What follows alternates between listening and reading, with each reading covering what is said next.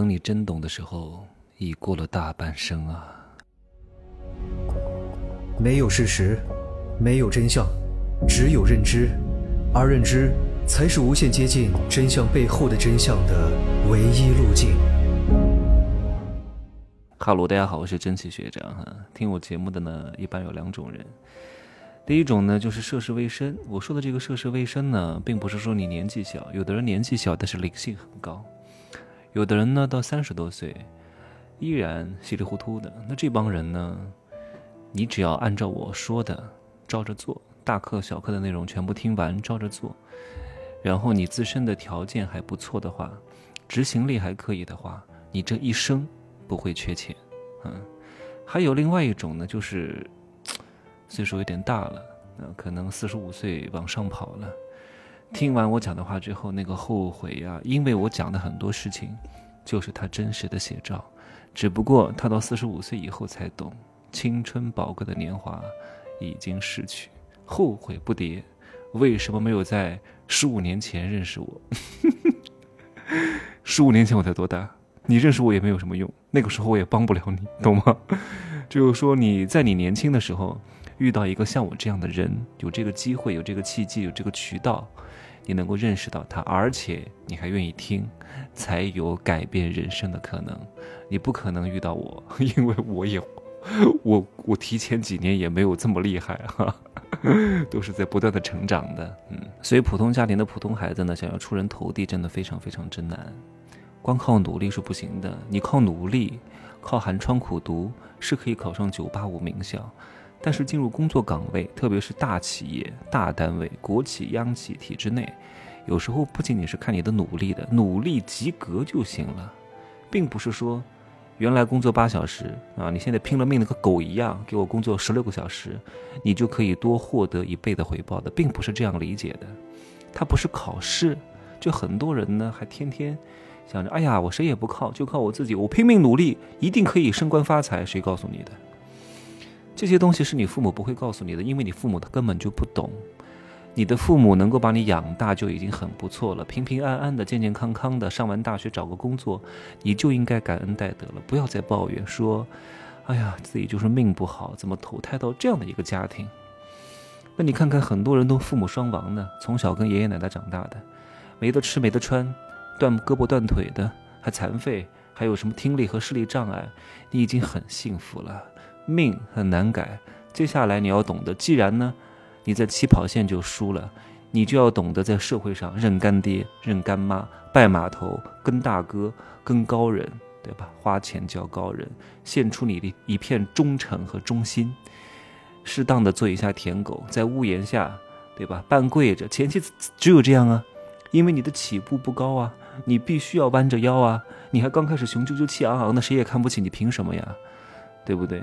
特别是进一些所谓的大单位。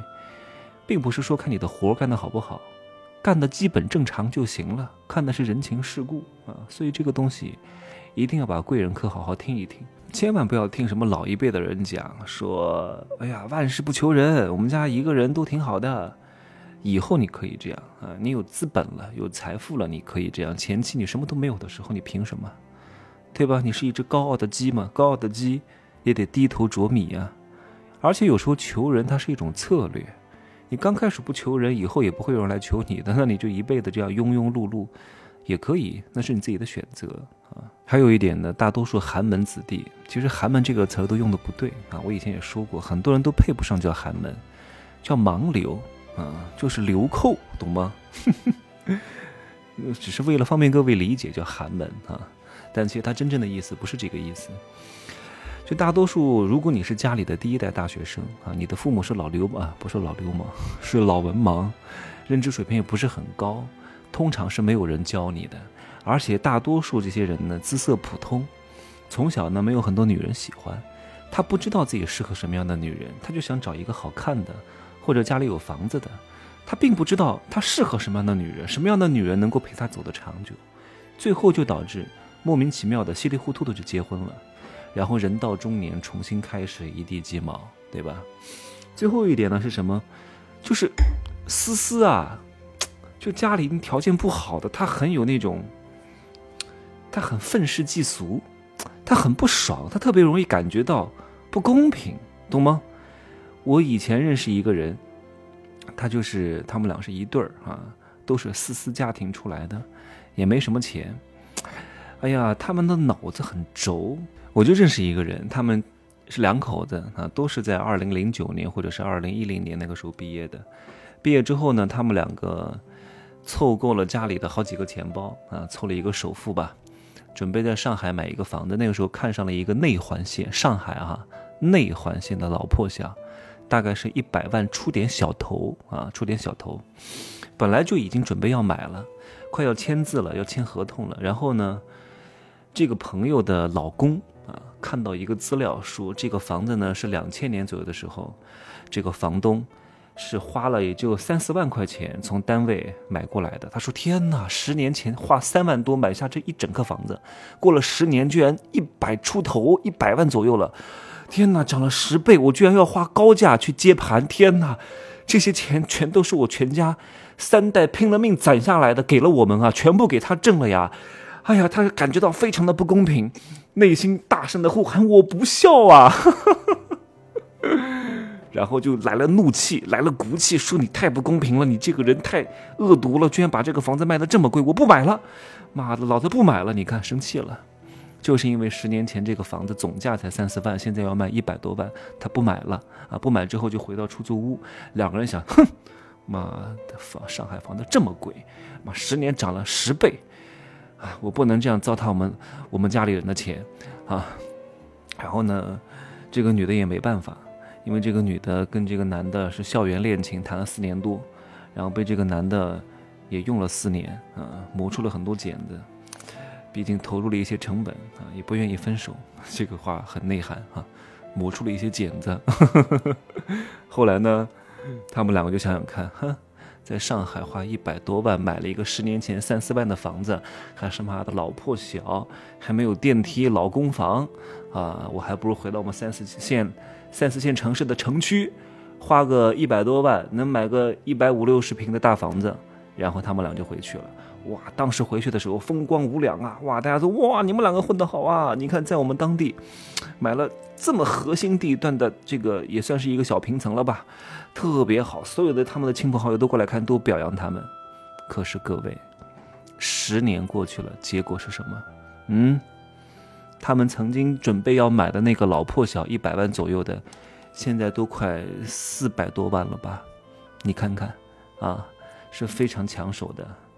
然后呢，他们原来在三四线城市买的那个小平层，对吧？十年左右的时间，因为小城市的物业估计也不是特别好啊，十年左右。也挺破旧的了啊，维护的也不是很好，变成二手房了，对吧？小区里面是脏乱差。你要知道，三四线城市几乎不会有人买二手房啊。那我老家是安徽芜湖的，你会买二手房吗？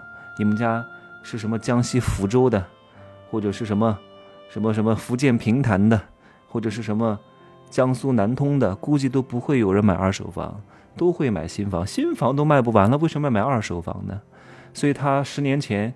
花了一百万出点头，买了一个一百五十平米的小平层，当时一百多万，现在估计只能打个七折，只值七八十万了，对吧？你看，房子也跌价了，那没办法啊。